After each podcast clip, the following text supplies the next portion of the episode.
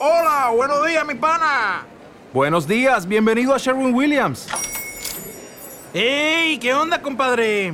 ¿Qué onda? Ya tengo lista la pintura que ordenaste en el ProPlus app. Con más de 6.000 representantes en nuestras tiendas listos para atenderte en tu idioma y beneficios para contratistas que encontrarás en aliadopro.com. En Sherwin Williams somos el aliado del PRO.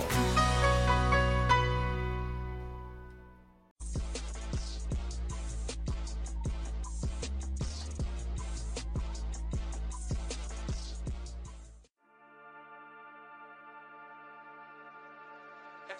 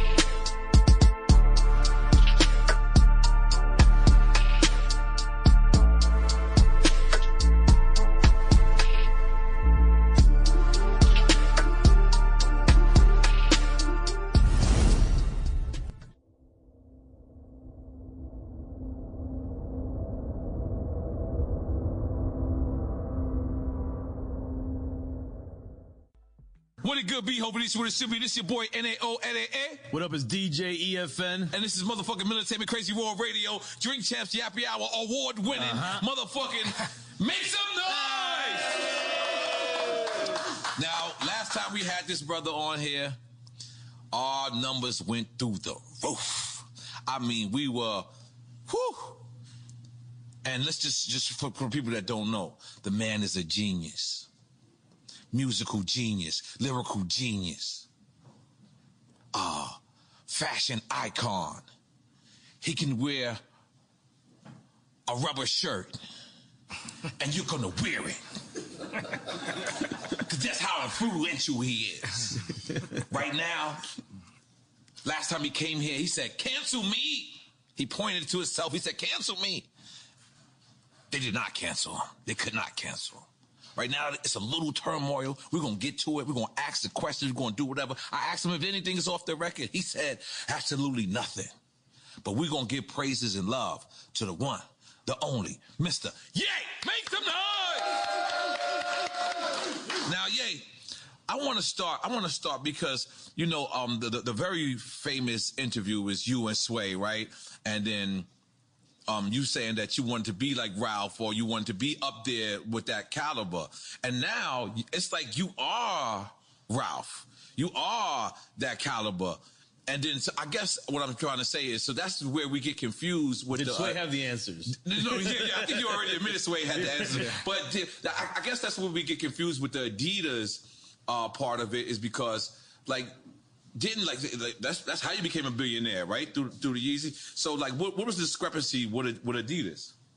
You know, I just didn't have the relationships with the factories mm. at that time, and I was managing a lot of ideas. Like I was a, you know, a, a new dad.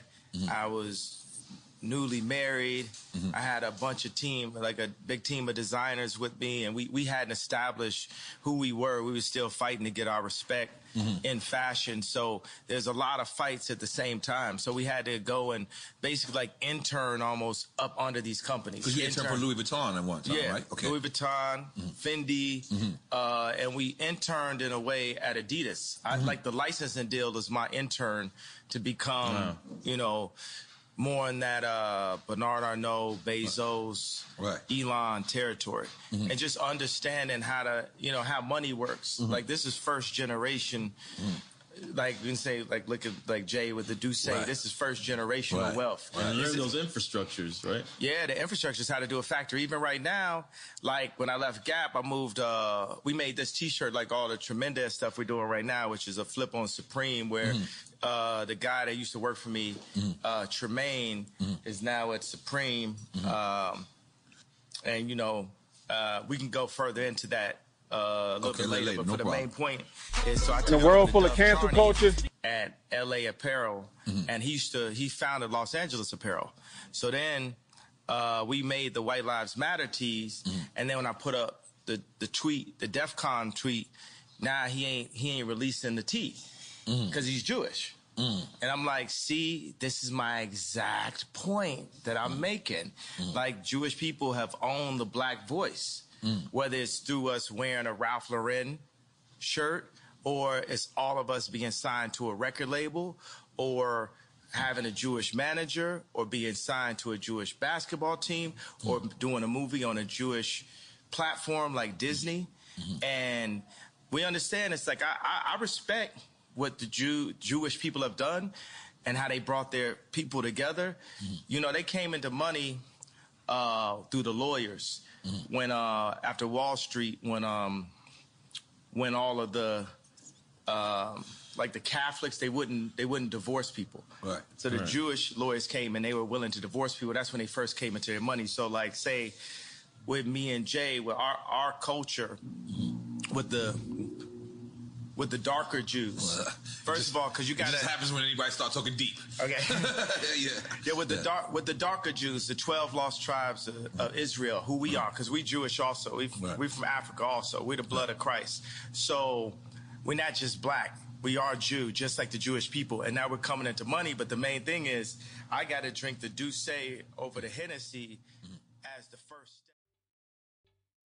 ¿Te está gustando este episodio? Hazte fan desde el botón Apoyar del podcast de Nivos. Elige tu aportación y podrás escuchar este y el resto de sus episodios extra. Además, ayudarás a su productor a seguir creando contenido con la misma pasión y dedicación.